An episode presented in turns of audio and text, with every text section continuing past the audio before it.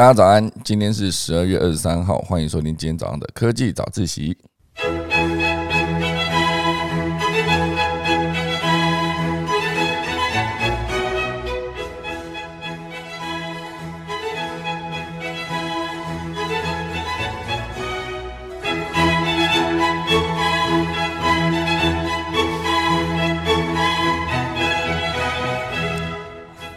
好的，今天要跟大家分享几则排行榜，好，一个就是二零二一年的十大科技关键字。那这个十大科技关键字呢，原则上我们在过去的科技早自习其实全部都有讲过，好，不过今天再做一个简单的总整理。那整理完之后呢，还可以再针对其他的这中间的几个关键字的议题呢，再做一个后续的讨论。好，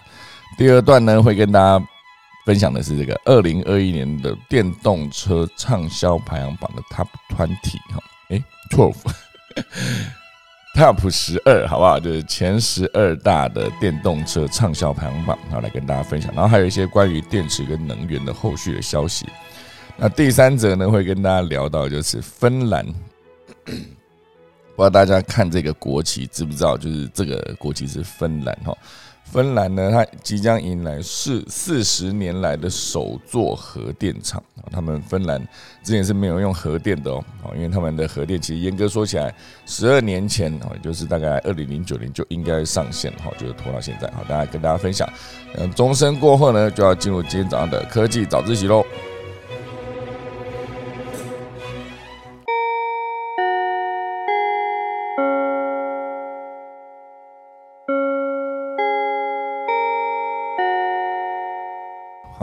今天的第一段呢，会跟大家聊一聊，就是我们二零二一年的十大爆红关键字啊，科技爆红的关键字。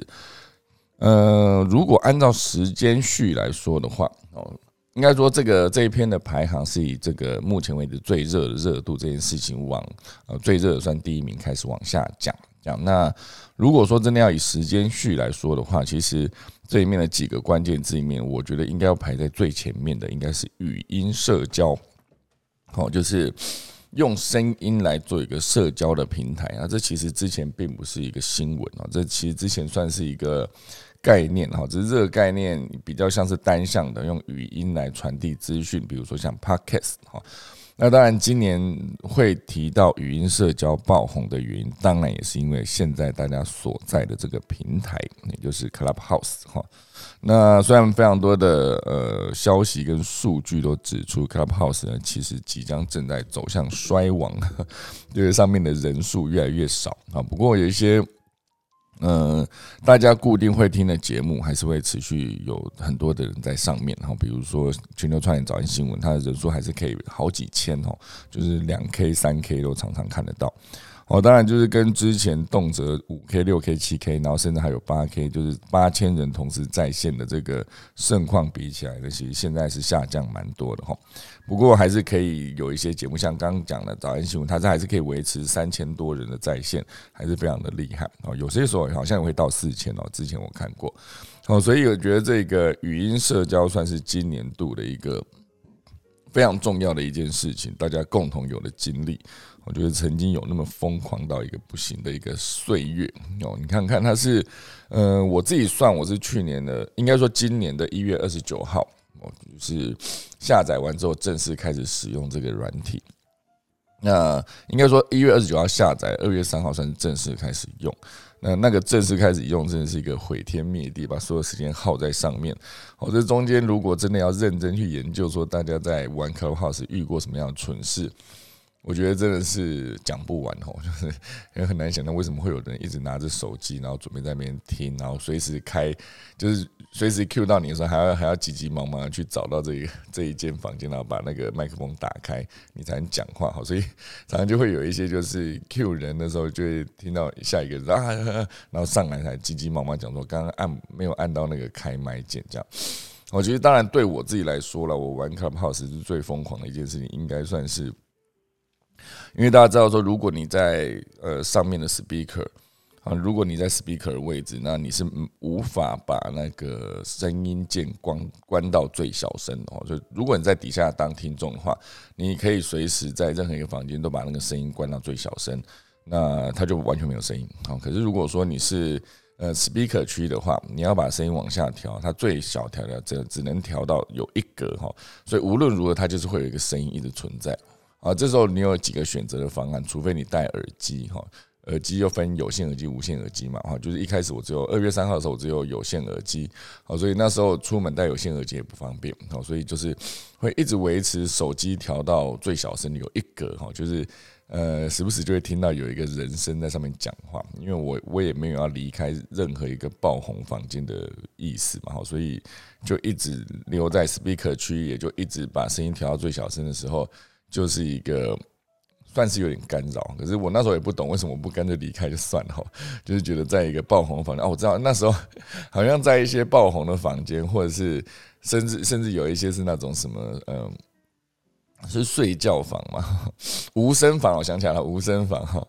无声房。那时候在一些爆红的房间挂着，然后很容易增加追踪数。然后甚至在无声房哦，就是那无声房主要就是它会放一些主题嘛，就比如说所有电视媒体哦，应该说影视音产业的人才请这边请哈，那你就可以直接进去，然后被拉上去之后呢，很多的呃后续进来的新的听众们。他就可以直接到那无声房去找出他想要追踪的对象，哈，所以那时候就是挂在无声房，会一直增加追踪数。那当然，因为那时候无声房其实在晚上比较多。那如果是白天的话，其实真的要的话，就是要到很多人都所在的房间，那你才可以有更多被追踪的机会。哦，所以那时候我就是无论到哪都是开着我的手机，然后这手机就是一直有一格的声音，就关不掉，很麻烦。然后我也。不想要戴耳机，因为有些时候你去跟朋友吃饭，他就坐在你对面，然后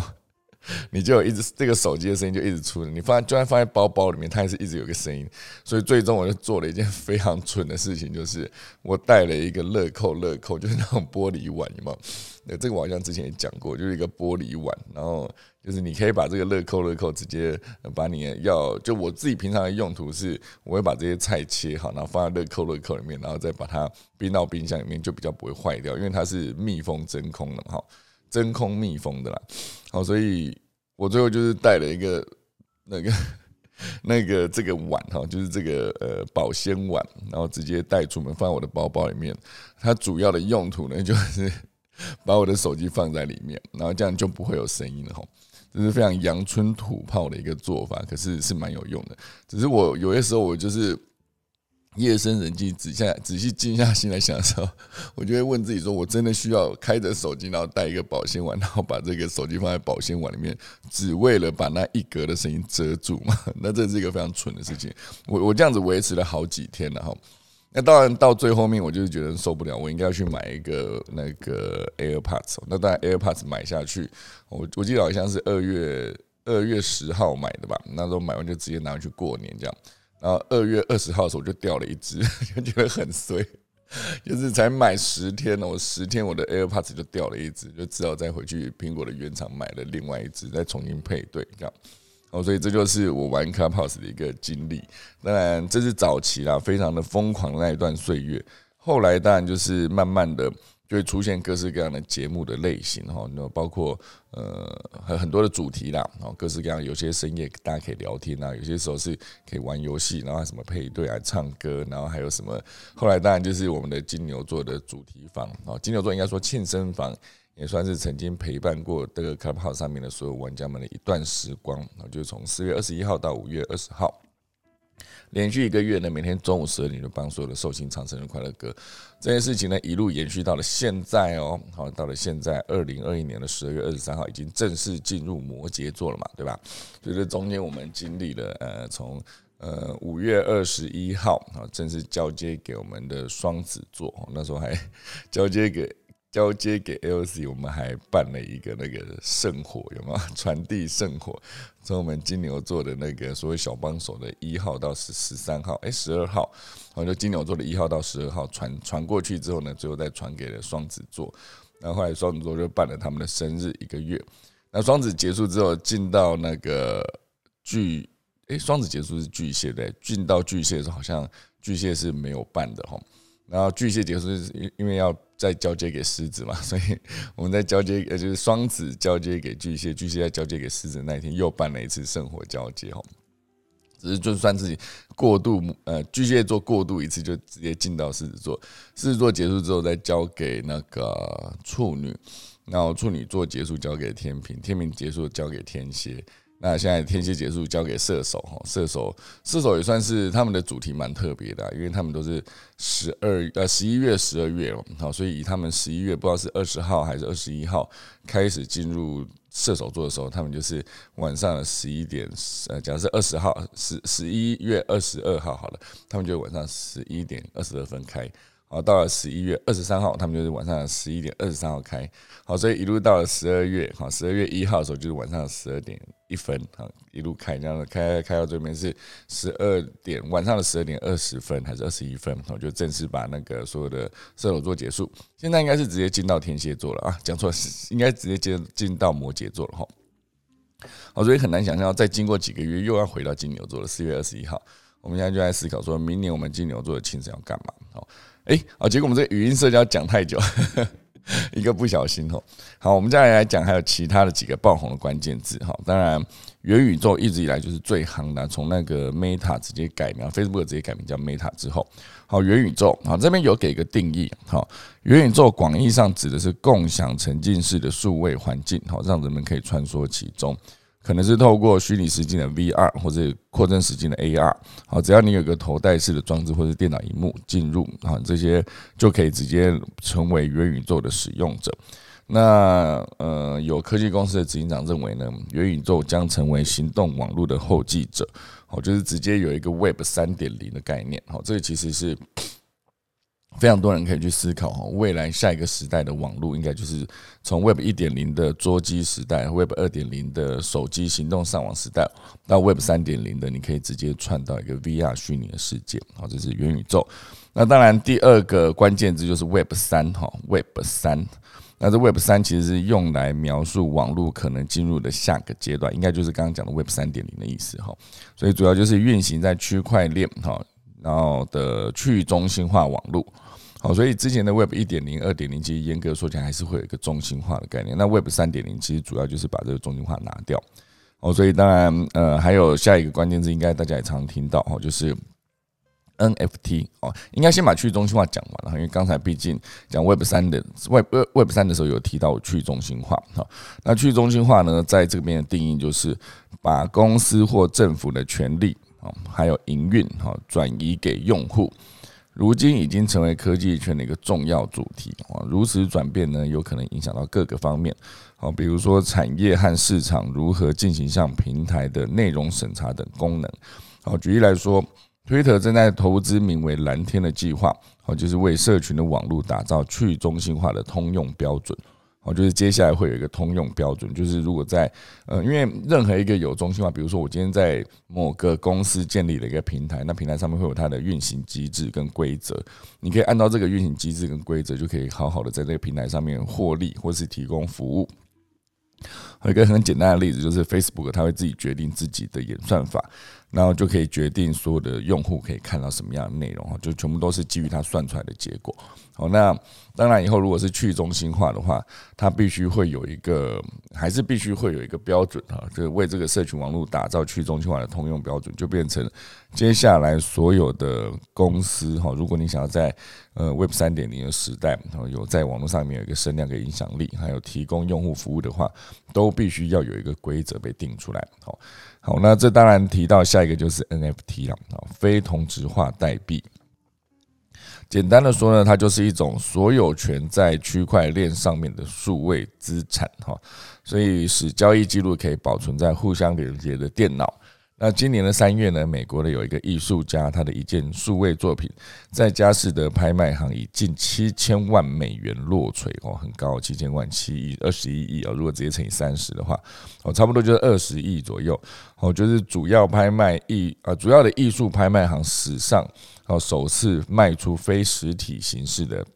拍卖品，好，就是 NFT，好，就当然从那时候开始，七千万美元这样落锤之后，一路到现在还是有非常多的 NFT 就是持续的出现，然后也炒热了非常多的话题，哦，所以像之前买那个猴子，哈，就是有一个猴子，它是用呃随机的方式去拼接出各式各样的猴子，可能有上百只还是好几百只，还是破千只，我也忘哈。所以总之，Stephen Curry 他也去收藏了一只，就一路这样炒红到现在。好，NFT。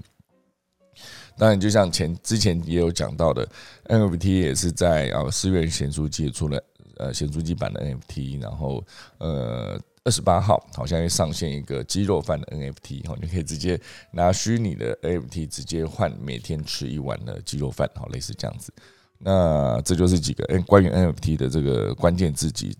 的几个重点好，那当然还有一个另外一个很重要的关键字叫做去中心化的自治组织，我们就是。DAO 哈，DAO 一般指的是成员借由区块链技术来经营的网络社群哈。那 DAO 使用智慧合约，好，这是建立团体规定和自动执行决策的城市嘛。好，所以之后智慧合约会是一个非常重要的重点哈。它有点像是在那个区块链上面，你必须要运行一个规则，就大家有个合约的概念。因为在实体生活中，你的那个。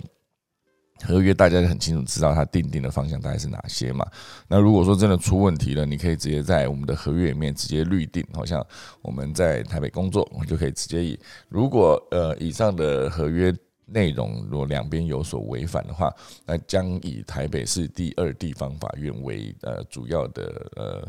呃，申诉管道哈也是这样讲嘛，就是处理机构、监管机构哈，他会指出某一个呃法院来当做可以当最后仲裁的一个单位哦。所以如果说今天是在网络上面的话，你必须要有一个去中心化的组织，然后自治组织。那接下来就是这个智慧合约会可以。呃，良好的定定在数位的区块链上面要如何有一个运行的规则，哦，这就是去中心化的自治组织。那还有接下来从那个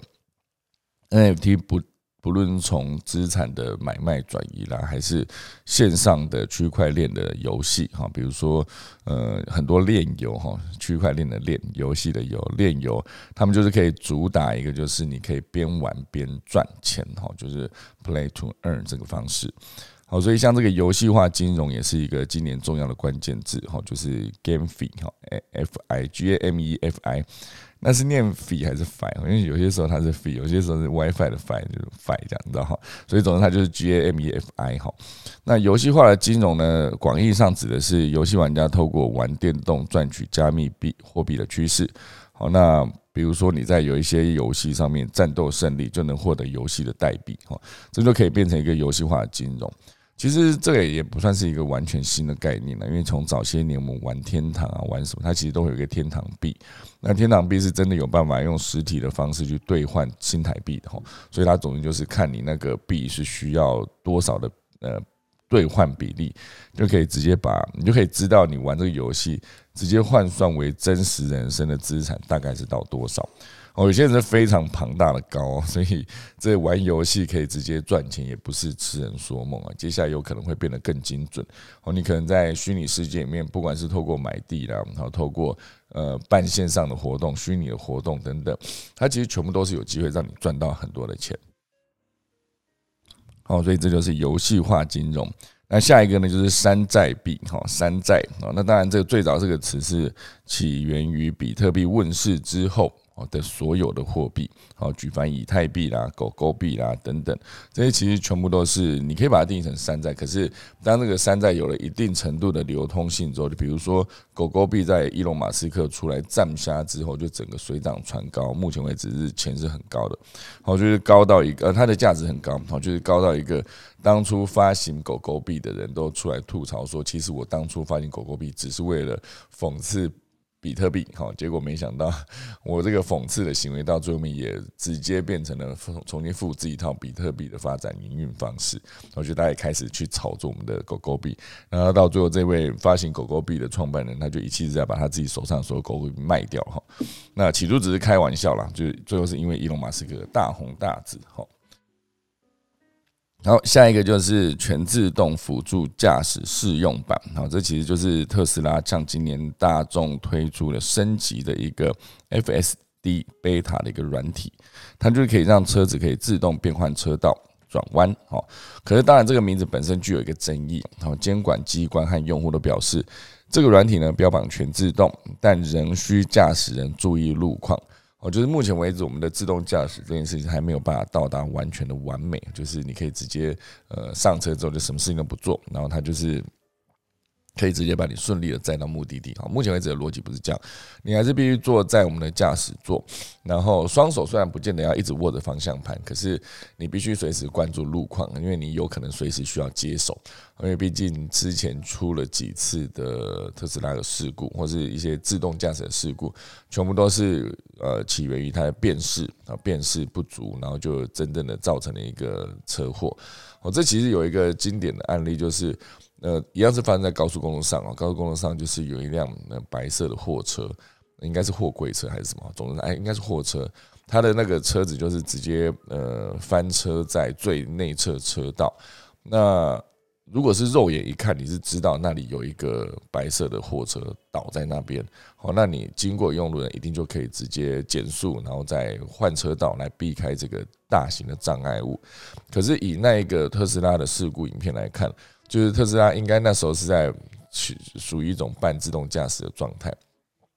所以它移动过程中，它没有辨识到那里有一台白色货车倒在那里哦，所以最后它就是直接以原来的那个最高的，这可能就一百多里公里的时速，直接就撞上去哦。这是其实之前类似这些案例其实蛮多的，就是会被人家拿出来质疑说自动驾驶的可靠性跟安全性。好，所以这个算是。辅助驾驶，那当然之后大家还是很希望说，看看到底什么时候可以真的完全进入到就是五级的智慧驾驶。那五级智慧驾驶就可以完全上车睡觉哈，下车就是直接到了目的地。哦，所以就看接下来怎么发展。当然有可能是需要更多的配合啊，需要更多的数据累积，然后驾驶经验，然后还需要 AI 的辅助，还需要大数据的配合，即时云端运算。所以网络的铺建，哦，这件事情是不是从四 G 走到五 G，五 G 再走到六 G，都是一个能不能快速推动，真的完全到了全自动的五 G 的那个自动驾驶这件事情。哦，如果可以顺利的做一个整合。我觉得接下来应该是还是可以期待的一件事哈，就是必须排除一些，因为路上的路况其实随时都会有一些变化，好，所以需要更大量的实战经验，让所有的自动驾驶的车子呢，在判读的过程中可以得到更好的解决方案。这就是自动驾驶辅助的试用版。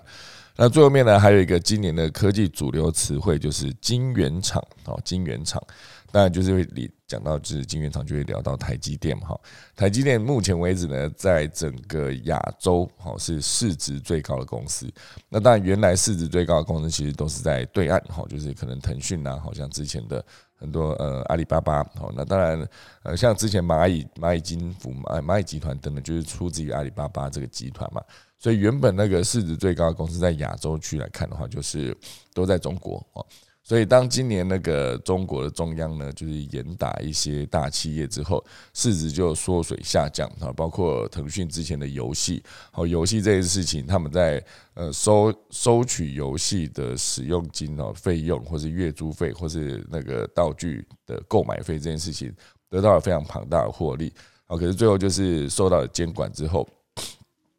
这些获利就直接下降，或者腰斩，或者直接跌到非常低。好，所以这些公司的市值也跟着缩水。那当然就是台积电在目前为止全球晶片荒的情况下，还能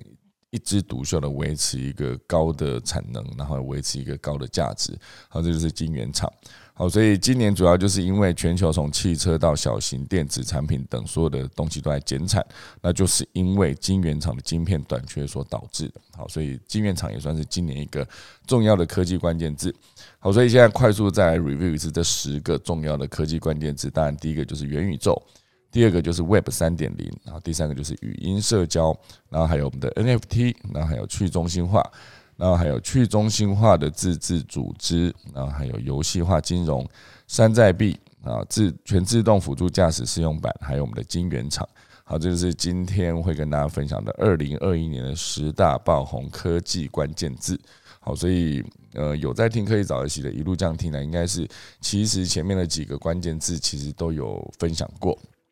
因为毕竟又是每天不断在发生的新闻嘛，哈，所以大家如果有兴趣的话，可以去查一下二零二一年的十大爆红科技关键字。好，这就是今天的第一则，然后来聊聊第二则。好，第二则其实也是一个排行榜啊，就是二零二一年最畅销 Top Twenty 啊，一直讲 Twenty Top Twelve 哈，就是最畅销的十二个电动车的排行榜哈。那当然，特斯拉目前为止也是全世界横扫霸榜的一个公司。如果说真的讲呃电动车是特斯拉霸榜，那如果是传统的呃汽油车、柴油车的话，就是丰田的天下 Toyota 好。好，我们来看一下。呃，美国时代杂志呢，跟金融时报，好，就是，呃呃，应该说，伊隆马斯克哈创办了这个特斯拉这个公司呢，就是获得了美国时代杂志跟金融时报票选为年度风云人物哈，所以当然，老板是年度风云人物，他的整个企业，他整个产品应该也都是引领全球的关键，好，所以。电动车呢，不仅在近年引领了潮流，在环保呢、它减碳的方面更是贡献良多。好，各家汽车品牌都是无不争相投入巨资研发。我们就会常常听到说，某一些呃汽车产业，他们呃汽车品牌，他们会出来说，我们会在几年内哦完成我们的全电动车生产的产线。哦，就是之后会直接排除掉汽油车、柴油车，就不再使用汽油、柴油车好来当做他们的新产品。哦，所以目前为止呢，车市的竞争非常的激烈，全部都是在电动车的未来这件事情做一个资源的投入。哦，所以全世界趋势也都会改变嘛。因为目前为止，我觉得这个电动车这个逻辑其实是跟很多的议题挂钩了，包括绿能啊，包括环保哦，全球暖化的议题等等，还有排碳啊，排碳其实不只是造成了升温，其实某种程度上也是一个对人体有害的一个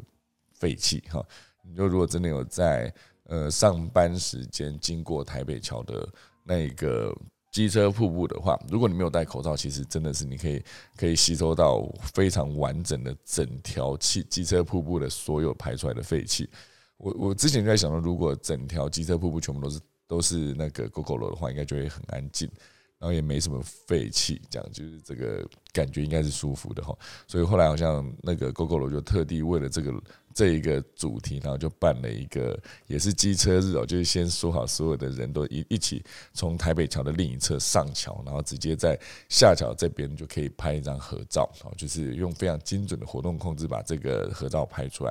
哦，那时候我有一个朋友，他是台湾的 GoGo 的一号车主，他也直接在里面。我那时候听到他是一号车主的时候，我觉得超帅的，就是不管他。当初是多久以前就买了这台 GoGo 了，能够担任一号车主，就像有一些呃某些企业的一号员工哈，就可能是他呃原始母企业的一号员工，或者是他到某一个分公司的一号员工，就代表说你今天是为了这个企业来这一个新市场去打拼的第一号哈，就是种子呃工作人员哈，来算是一个非常帅的一件事。好，所以这个电动车当然是对于整个环境的。嗯，保护跟绿能、节能减碳这件事情有非常好的一个示范效用。可是，当然制造电池的过程啊，制造车体组装过程，整个工厂的营运还是会有一些呃，比如说制造电池本身就是一个污染的气，污染这个环境的一个呃。变变数哦，就是这个电池在制造过程中，或是电池在退役之后如何做好回收。我觉得大家知道，现在电池在回收的时候，你必须把它呃好好的收集好之后，有一个最简单的方式，就是直接投到超商的电池回收桶哦，这也是一个方式。不然，如果说你直接把它混到家用垃圾，直接拿去丢的话，其实对于土地、土壤造成的影响是蛮大的哈。好，我们就来回来讲这个十二名前十二名的电动车排行榜，好。好，第一名啊，第十二名讲错了哈，第十二名哈是一个销售一千五百九十五辆哈，这个现代汽车，哦，它的名字非常的难念哈，I O N I Q 哈，electric 就是 I O N I Q 这样怎么念呢？我后面有个 Q 呢哈，好，这个其实是一个混合动力加插电式混合动力，这有两款车，啊，其中插电插电式混合动力，它的续航力是二十九英里，也就是说，呃。二十九英里其实没有很远呢，续航力二十九英里，这是这是我有看错吗？这个数字，哦，所以在电池组耗尽之后呢，那个它还是可以继续用，因为它毕竟是油电混合动力嘛，哈，电池耗尽之后，你还是可以用油这件事情来继续让你的车子移动，好，所以总之这个第十二名卖了一千五百九十五辆的这个车子呢，它其实售价就是一个三万四千两百五十美元。好，三万四，大家可以去乘一下，乘一个三十的话，啊，就是差不多一百多万哈。那呃，这就是第十二名哈。第十一名，哈，第十一名是特斯拉的 Model X，哈，Model X，Model X 是不是一个 O E O E 那一台哦，看起来看照片有点像哈，它的销量已经达到了三千台，几乎是第十二名的两倍哈。那它算是一个售价是九万一千一百九十美元哈，再乘以三十，哇，不便宜哦，九万九十万哦，乘以三十，九百万啊，不不，乘以三十，大概差不多快三百万哈。那如果是这个税金进台湾，一定是超过三百万哈。这是 Model X 哈。那第十名是特斯拉的 Model S 哈，销量是五千四百辆。那 Model S 呢是特斯拉电动车创始和自动驾驶技术的一个代表性的车款，它售价是八万一哈，然后续航力是四百零二英里哈，四百零二，这又比前面的 Model X 好是续航力三百七十一公里，又多了十几公里哈啊呃几十公里哈啊几十英里还讲错。第九名，好，如果现在是以那个销量来看的话，这辆车是第九名，它的销量销售数是七千两百二十八辆。可是如如果以声量来看的话，它其实应该是跑得更前面哦，它就是保保时捷的 Taycan 哈。记得这个当初 当初第一次听到这个 Taycan 的时候，就是看到这个名字 T A Y C A N 哦，不知道怎么念哈，然后。哎，Taycan 是对的吧？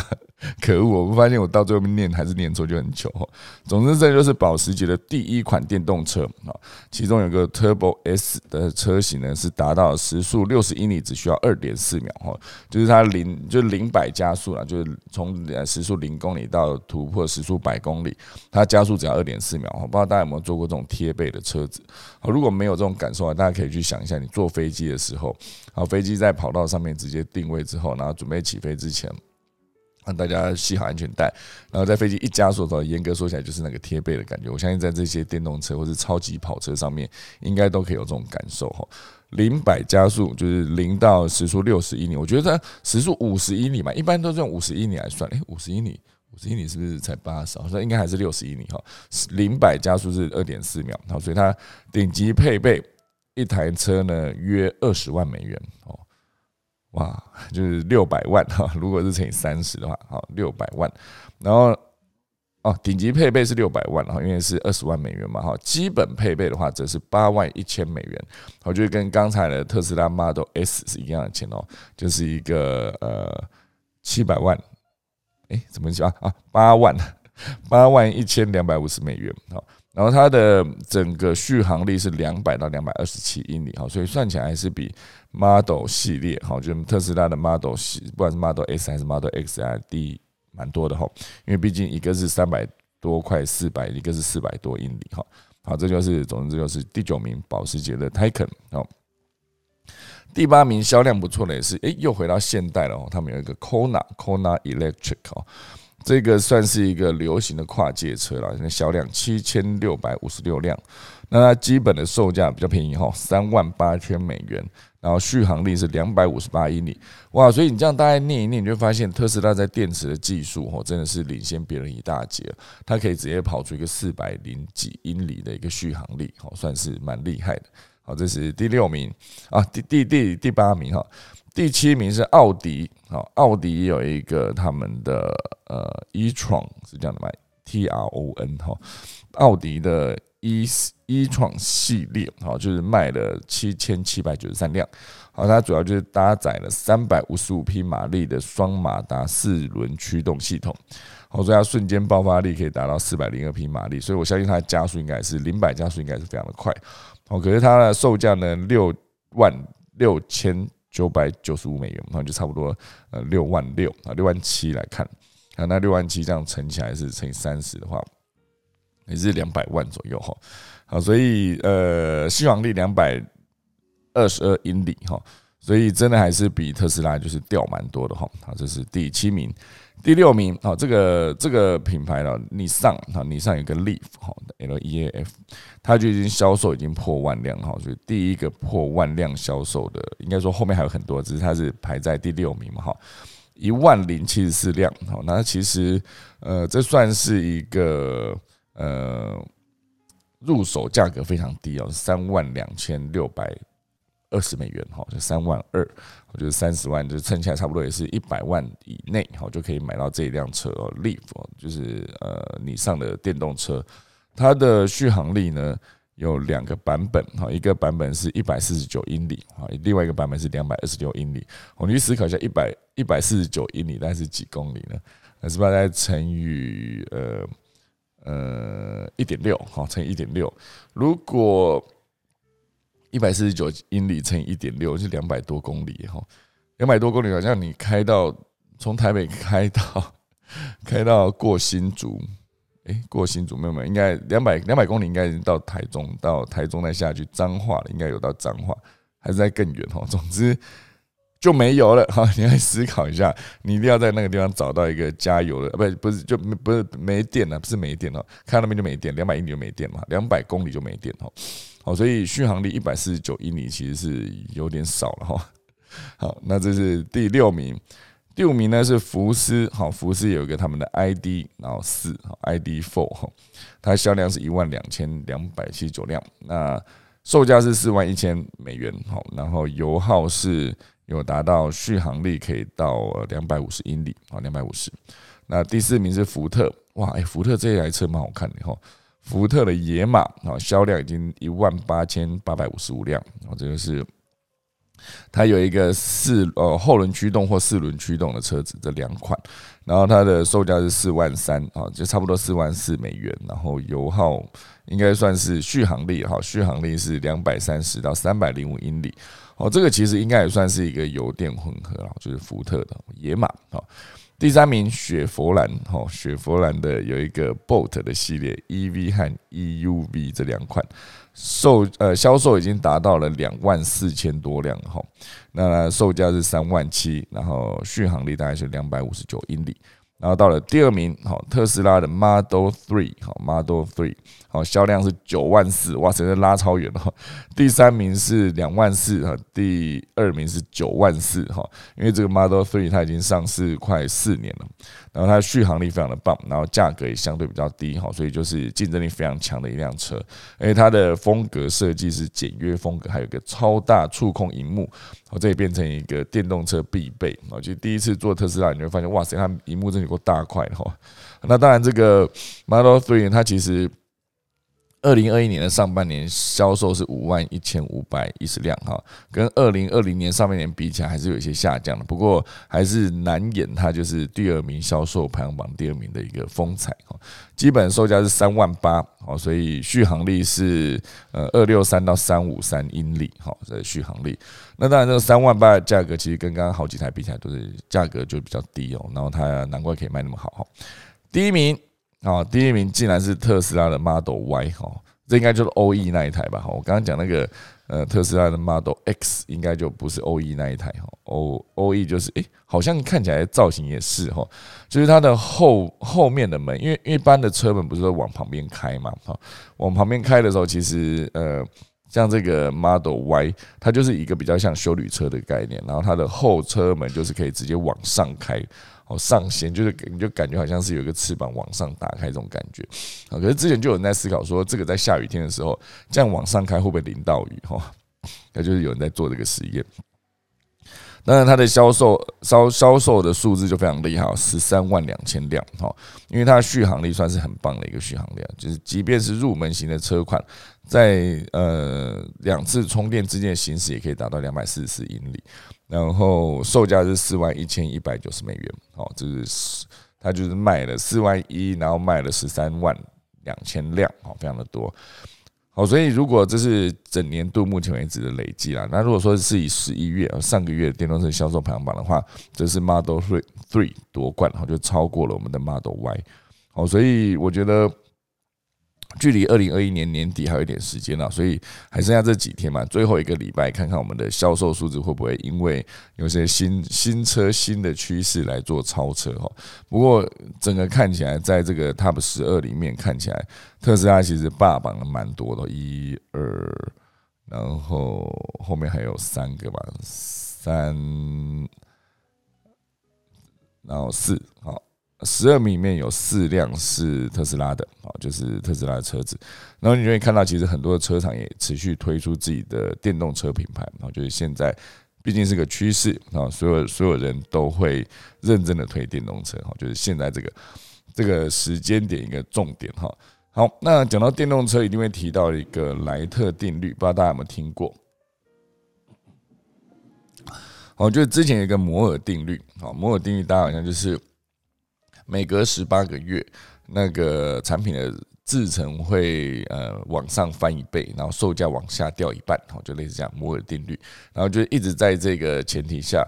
呃，所有的制造业就是一直依据这个，应该也不是所有的制造业啊，就是好像在高科技产业吧。等下这个可能是我们的何明老师给来补充一下，这是摩尔定律。那当然这里面现在要跟大家分享是莱特定律啊，莱特定律哦，就是一九三六年由呃西奥多莱特率先提出的哦，它指的内容就是某种产品的累计产量。只要每增加一倍啊，成本就会下降一个恒定的百分比啊。所以以汽车领域呢，在一九九零年开始遵循的这个莱特定律，产量只要每增加一倍，成本就会下降百分之十五啊。所以如果以这个逻辑套到现阶段的电动车，电动车最重要就是锂电池嘛哈。所以锂电池呢，目前为止价格也是逐步的下降。好，所以一路下降到最后面有没有机会跟汽油车有一样的售价呢？哈，最终将让电动车跟汽油车有着一样的定价，成本的下降是可以预期的。好，所以关键就是要透过一个摩尔定律，类似这种摩尔定律的的定律去观察。好，所以这就是莱特定律，目前为止在思考说。目前电动车的市场在电动车的电池核心关键力组件电池的价格下降之后，有没有可能价格革命在最快是两年后启动？很多家是二零二一年的十二月嘛？那如果是？二零二二年、二零二三年，可能到二零二四年的时候，我们的整个电动车就会相当的便宜，有可能四十万台币就可以买一台，五十万台币我觉得最低阶入门款，而且它也不是说真的是因为很低阶，所以导致它的那个续航力很差，不是哦，可能也是都是三百、四百公、三百、四百英里起跳的那种续航力的等级，然后价格又便宜，到那个时候，大家应该就会更愿意放弃传统的汽油燃油车、好柴油车，然后来改开我们的电动车。好，所以这边针对那个呃莱特定律有一个很好的例子，就是呃福特的 T 型车啊，福特的 T 型车算是有史以来最著名的一款车啊，就是在引擎被发明之后，哦福特就是用了一个泰勒化的产线去直接改变这个组装，然后就是把那个组装一辆车分成非常多的步骤，然后流水线上的每一个单位环节都是专注。做一小块的事情，才能用最大的限度去提高它的速率啊效率，然后也可以降低成本，就可以把生产车子可以变得更快的一个方式。好，所以以这个福特 T 型车，它从一九零九年到一九二三年这中间，它的产量跟价格的变化曲线就完美的诠释了莱特定律。哦，因为当初也就是产量一直增加嘛，哈，所以成本就是一直下降。就他讲到产量增加一倍，那个成本就下降百分之十五，哈，就是福特 T 型车上面完全符合这一个曲线。所以有没有可能现在就是所有的电动车都有机会按照这个莱特定律，在所有的成本，不管是电池啦，还是车体组装，还是车用那个呃软硬整合的载载体，应该说软硬体都有价格下降之后。你组装一辆车就跟组装一台手机一样，好，它都是很接近的，只是差别在组装手机它是给打电话用，然后给行动通讯用的，可是组装车子呢是给人类的移动用的，哈，所以有没有可能哈再等二十九年，传统的车辆就会再翻一倍呢？哦，就是电动车目前为止是跟电池产业无法切断关联哦，就代表说，如果要打败汽油车啊，就一定要达到成本达到平价便宜哈，会在二零二三年或者二零二四年去实现，就能够引领电动车市场的兴起。哦，随着累积产量的翻倍再翻倍，这个产业绝对有推动价格下跌的呃趋势哈。所以，按照目前的销售速度呢，大概再等二十九年，就可以让传统车辆的规模再往上翻一倍。哦，所以，呃，目前为止，电动汽车跟电池产业的分析结构，都把莱特定律作为分析未来趋势的一个核心因素。啊，所以如果之后电动车的价格低于所有的车辆，大家会更愿意去买电动车吗？至少我算是愿意的。只要解决那个，我相信整个价格下降一定是跟我们有建制了足够的充电站有很大的关联哦，就是。汽油车、柴油车之所以目前为止大家还是持续的相信这个机制，是因为你不管走到哪都看得到加油站，哦，那个加油站的存在就代表说你永远不用担心没油了，那你可能就是找到最近的加油站都不会离太远。好，可是如果说你去思考一下，如果今天你是换电的话，好像我前阵子去了花莲，我发现诶。花莲和平的那个台泥那边就有一个特斯拉的超级充电站，我就变成说，如果你到花莲的话，你可能要找超级充电站，你就是得绕去那个地方。哦，如果说刚好很不巧，你那个距离是非常远的，就是你可能会有一种时刻需要担心我的电还够不够的那种担心感，那就会变成你会没有办法开心的去享受这个电动车移动的快感哈。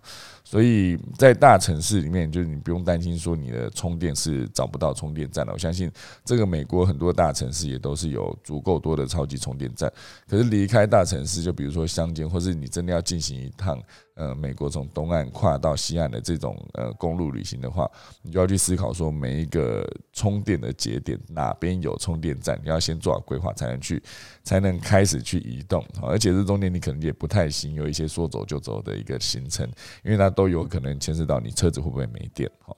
哦，所以以这个莱特定律来说，它跟摩尔定律相比的一个差别就是。摩尔定律讲的是时间，那莱特定律讲的是产量，哈，所以摩尔定律刚当然就是刚刚讲到每隔十八个月，那莱特定律则是讲就是你的产量增加一倍，好，所以两个边讲的一个基准点是有点不一样的，哈，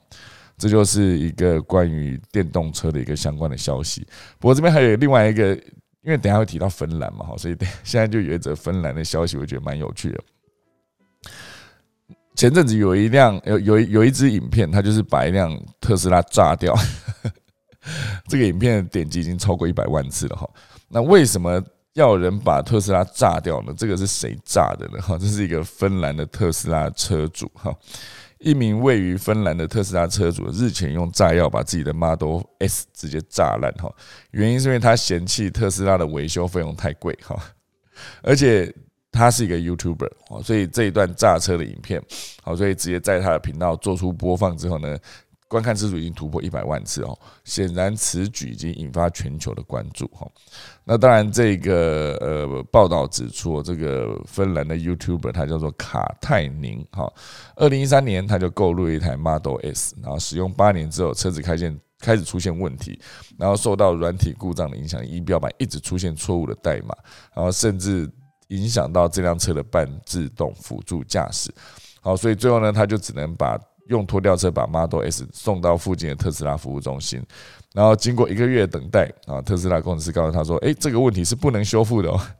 整个电池组必须换掉，然后而且你已经八年了嘛，你已经没有在保固期了，所以修理的费用高达两万欧元，哦，就是差不多六十二万哦，不便宜哈，两万欧元你要修这台车需要再付六十二万，好，所以。”所以那个根据报道，这可能不是唯一要修的地方，所以实际的修理费可能会更高。就是他刚刚讲的是电池组嘛，可是有没有可能电池组之外，其他的软硬体也都有问题哈？所以最后面尽管是送到第三方服务啊，第尽尽管是到第三方服务送修会比较便宜，但是特斯拉的封闭的生态系呢，却不允许你这么做。哦，它的概念就有点像是 iPhone 不允许你自己把 iPhone 拆开，拆开就失去保护这个逻辑哈。所以最后。这位愤怒的车主卡泰尼呢，他就跟那个特斯拉的维修中心说：“好，我不修了，好，我就直接把车子拉回来。”然后一气之下就买了三十公斤的炸药，然后他就把他就决定要把整辆车炸碎嘛。在爆破之前呢，他那个卡泰尼和他的伙伴还在车内放了一个特斯拉执行长伊隆马斯克的玩偶。所以他感觉就是非常的气哈，这场爆破几乎让这辆车被炸的只剩烧焦的碎片。那卡泰尼也出来说哈，一点都不剩哦，彻底没了。他很高兴自己成为历史上第一个炸掉特斯拉车子的人，或许他也是历史上第一个这样做的人，他就创造了一点历史哈，很有趣哦，大家可以去看一下哦，就是把特斯拉炸掉哈，这个影片，他真的绑了三十公斤的炸药哈，没有在开玩笑的哈。好，这就是今天第二大段，跟呃电动车排行，然后跟我们的电池技术，以及呃非常愤怒的特斯拉车主的相关的消息分享给大家。好。第三则好，现在时间来到七点五十三分了哈。第三则聊到的是四十年来首度启用核电，这个讲的是芬兰这个国家哈。大家现在想到北欧国家，就觉得说，嗯，他们好像在绿能环保这件事情上做的不错，然后就比较相对，你可以想象那边污染是比较少的哈。那感觉在那边生活水平都很高，而且国民所得也都非常的高，所以住在北欧五国，就是芬兰、挪威、瑞典，诶，诶。丹麦，还有一个哎啊诶，丹挪威旁边是挪威旁边是瑞典吗？北欧五国还有一个丹麦，还有冰岛啦，还有一个冰岛。可是挪威旁边是瑞典，瑞典旁边是芬兰，没错吧？然后再一个丹麦，再加一个冰岛嘛，对不对？北欧五国，OK，好好，有一个挪威旁边是瑞典，好，所以感觉住在北欧五国就是生活素质。哎，刚刚是高维修修在讲话，你不是睡着了吗？没有在写东西。哎呦，竟然还能插上一段话，不错不错。好，我们现在快速来把这个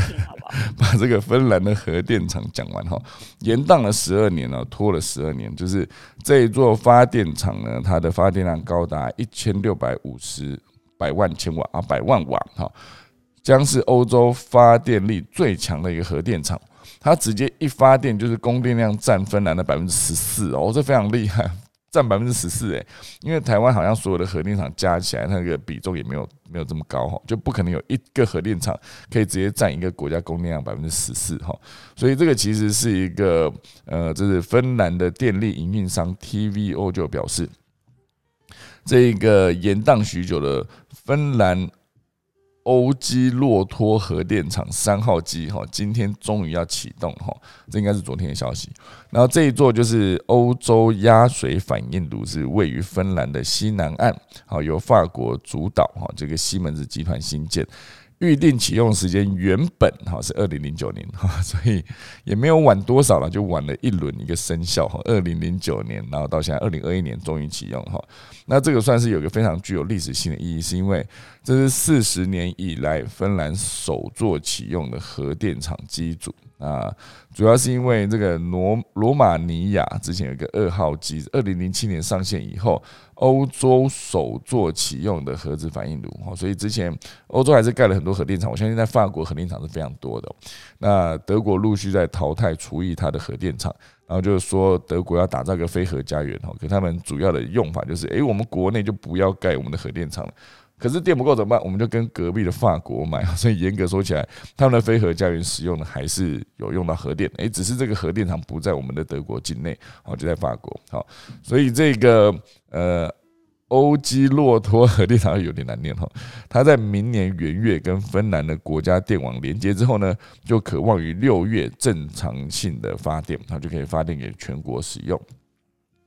因为它算是欧洲发电力最强的核电厂，然后大家知道之前一九八六年有一个车诺比核灾嘛，哈，所以后来法国研发的压水反应炉就是为了重启核电厂的设计的，号称发电量是更安全，而且啊发电量更高，而且更安全。哦，不过在芬兰、法国跟英国新建的压水反应炉却是一直饱受延宕跟成本超支的困扰哦，所以所以我相信它盖这座核电厂应该也是不便宜的哈，所以这个算是我觉得看到这个新闻有点有趣，是因为呃欧洲已经好像很久没有在盖核电厂落成重新使用哈，就像刚刚讲的，呃罗马尼亚在二零零七年盖了一个切尔纳沃德二号机，二零零七年上线之后。欧洲经过了十四年哈，终于有下一座核电厂直接上线和开始跟那个提供电力的服务了哈，所以我觉得看到这新闻觉得很有趣啦，因为这个核电厂竟然还是就就这样盖出来哈，所以我觉得。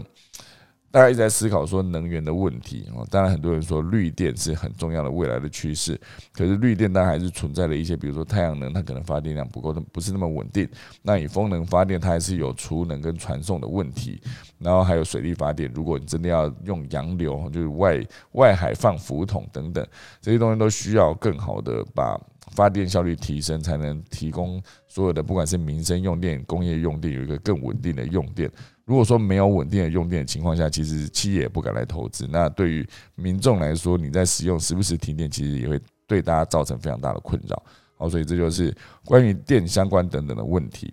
好啦，时间来到了七点五十八分哦。等下来快速跟大家今天分享一下今天的农民历。今天呢是二零二一年的十二月二十三号，然后呃农历是十一月二十哈，所以宜嫁娶、订盟、纳采、祭祀、祈福、修造、动土、迁徙、入宅哈，然后祭、开市跟安葬哈。今天是二零二一年的十二月二十三号，所以。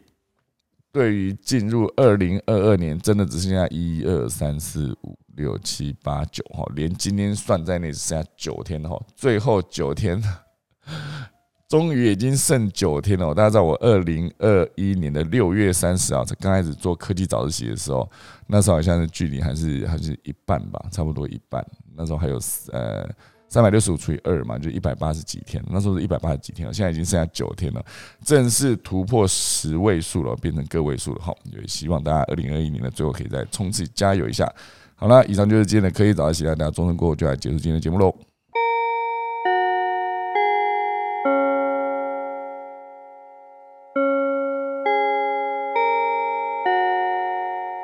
哇塞！哎，今天一打完钟刚好八点整呢，有够准的，我真的有够厉害。不好意思啊，就是夸奖夸奖自己一下。了，夸奖我还是要带来今天的何明老师时间。突然声音变低啊！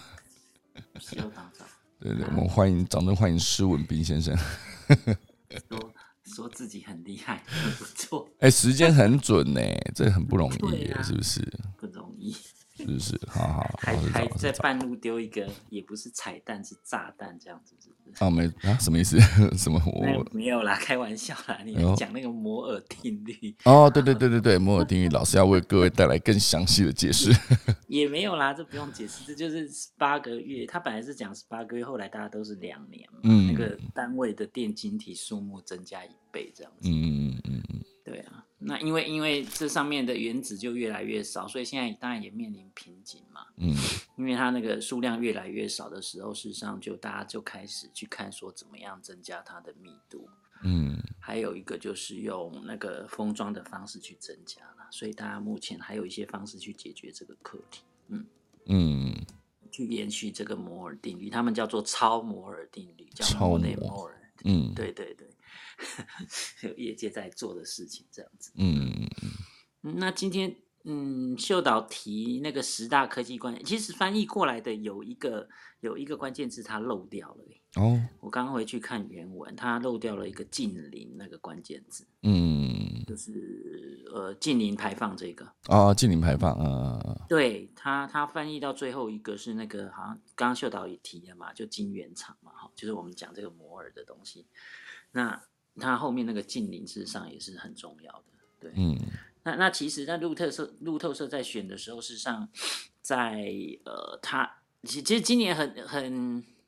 你看像那个 漫威啊这些，事实上越来越漫画的东西越来越越盛行，也有些谈的事情，事实上都慢慢科技的手法都在浮现嘛，嗯，所以事实上在提的就是说这些像。其实昨天哎，可能秀导没去，那里面在谈的很多就是这种多重宇宙的关系哦，对，平行宇宙嘛，嗯嗯，那其实其实今天秀导在谈的这个关键字里面很多都跟这个相关嘛，比如说元宇宙这个事情，还有像 Web Web Three 的事情，NFT 去中心化，包括那个道本身，事实上都在做这一类，就是不同的规则之间的协助这样子，嗯嗯嗯。对，那道本身是现在比较大家会去谈的，可是因为道本身事实上是在这种去中心化的自治组织里面，用一些技术的方式去去支持啊，去实现啊，所以这个部分来讲，目目前有点更应该怎么说，就是大家在快速发展中，可是它是去协助大家做一个自治，就是帮你形成一个呃交易的机制，那可是那个呃。呃，用智能合约的方式去建立规则啦。可是这个规则怎么被实现，事实上目前就还在发展中。所以这一类来讲，就是目前都还在到，可能是目前大家在谈的事情，就是协助这些呃有资产或拥有数位资产的人，能够在成立用智能合约去做一个交易的机制，嗯，然后可以自动执行后面这些代码了。那这个也是大概就是目前看到的一些趋势这样子。嗯，那其实比较有趣的是，嗯，其实大家。嗯，多去看看电影也不错，因为现在有很多的呃以前谈的科幻都有有可能被科技实现。嗯，所以在谈的这些像多重宇宙啊，呃，或是平行宇宙的东西，事实上应该原来就在我们的物理世界里面是存在的啦。嗯，那现在电影演的很多东西，大家也可以有一些真实的想象。那包括薛老师前提的那个一级玩家，哦，对，还有像那个脱稿玩家，事实上都在演这一类的东西。那大家就可以去参考。那我要提的就是说。嗯，其实前两天在房里提哦，其实，在我们人的一世一世本来就是这种阴阳的东西。事实上，那个是一个我们呃，就是说，那个你可以算它是一个宇宙的概念了。那我们到到现在的物理世界，事实上就是我们真实的生活的活着嘛。那未来这些多重宇宙，如果是用数位世界去制作出来的话，那大家就是避免尽量避免在里面。呃，我是觉得就是用工具化的方式去看这个事情啊。那最好就是还是能够在里面呃做很多的事情，可以对真实的生活能够让自己更健康，心理也更健康，大概是这样。嗯，OK OK，好的，谢谢老师。然后，嗯，我刚刚讲什么忘记了？可恶！我刚刚有个东西要讲的，可恶，忘记了。真的，我下次应该中间留个空白给你。啊，没关系啊，就是这这个忘记也算是怪不了别人。啊，我这边补充一下，就是刚才有一个是 Franco 吧，有一个 Franco 举手，可是我拉不上来，然后现在就没有举手了。如果 你有出去再进来，可以再举，因为我刚刚没有办法把你拉上来哈。呃，其实我觉得做这个节目就是常常遇到一些人，他们就会就是大神，就是就是在各个地方哈，就是常常遇到一些人觉得哇很酷，就是不管他的追踪数还是他 follow 了多少，其实对我来说就是感觉看他的 bio，然后点进去看他的整个，比如说 Facebook、IG 啊等等。就觉得哦，这个人应该是某个领域的专家。就如果有幸可以访问他们的话，哎，就何明老师，我说我之前说要那个，我之前在这个列了一一整组的那个我想要专访的名单呢，就列了一大堆，就一直没有去邀访。我觉得明年一月开始，就是希望可以每个礼拜五呢都可以有一个专访的节目，就是跟科技相关的。因为其实我列一列，我发现我在科技这一块的认识的朋友真的是蛮多的。就是各个领域啦，对啊，有大数据的，然后那个 fintech 啊，然后还有一些智能家庭啊，或者是 VR AR 的等等，它其实真的都是可以直接就是针对一个主题来做访谈，所以我希望明年的老屋翻新就是不会。就是除了可以找一些之外，就是在专访这块要开始动起来，不然不然总是自己讲，感觉好像是不太就太片面了这样子，我的感觉了。也不会啦，可是就是持续往前滚动，我觉得蛮好的。没错没错，很多新的事情可以。对，就是看看可以到时候请那个何明老师来，然后就请你吃一个便当啊，就是没有哎，又又没声音了，是不是？哎呦，现在可以哦，好好，没有了。我刚刚意思就是说，请老师来专访一集，然后就请你吃个便当，这样子，就代替车马费这样。代替车，对对对，这还好啦，还不错哦。小事，好，请你吃好吃鸡肉饭这样。我在附近应该不错。又不见了，是不是？好了，算了啦，可恶啊！好，那现在是十二月二十三号了哈。哎，我我我其实有看到一个新闻，它是跟暴雷有关的，就是那个 Telegram 哈，它 Telegram 就是一个，你可以把它想象成跟 Line 一样，是一个通讯软体。那这个通讯软体呢，在在讲到机密的文，诶，机密的文字，诶，机密的话题的时候，类似这种暴雷的东西，你可以是一堆人在一个群组里面，然后你如果真的想要讨论，比如说我们这个群组里面有十个人，有五个人看过这部片，那五个人想要在这个群里面讨论这部片的时候，你可以直接发送，就是有那个马赛克的那个。文字，那马赛克文字其实就是一个，你可以隐蔽这些想要暴雷的内容。那所有你，除非你真的硬要点进去看，你才会被暴雷。不然，其实如果他们在对谈的过程中，那个隐蔽的内容其实是不会让你看到的。所以我觉得这是不错的一件事情。不知道大家有没有在用啊？好了，今天时间来到八点二十三分了哈。那等下打完钟声就要谢谢大家今天的收听了哈。我们感谢非常多人传了小飞机给我哈。好了，就谢谢大家今天的收听了。等下钟声过后就要结束今天的科技早自习喽。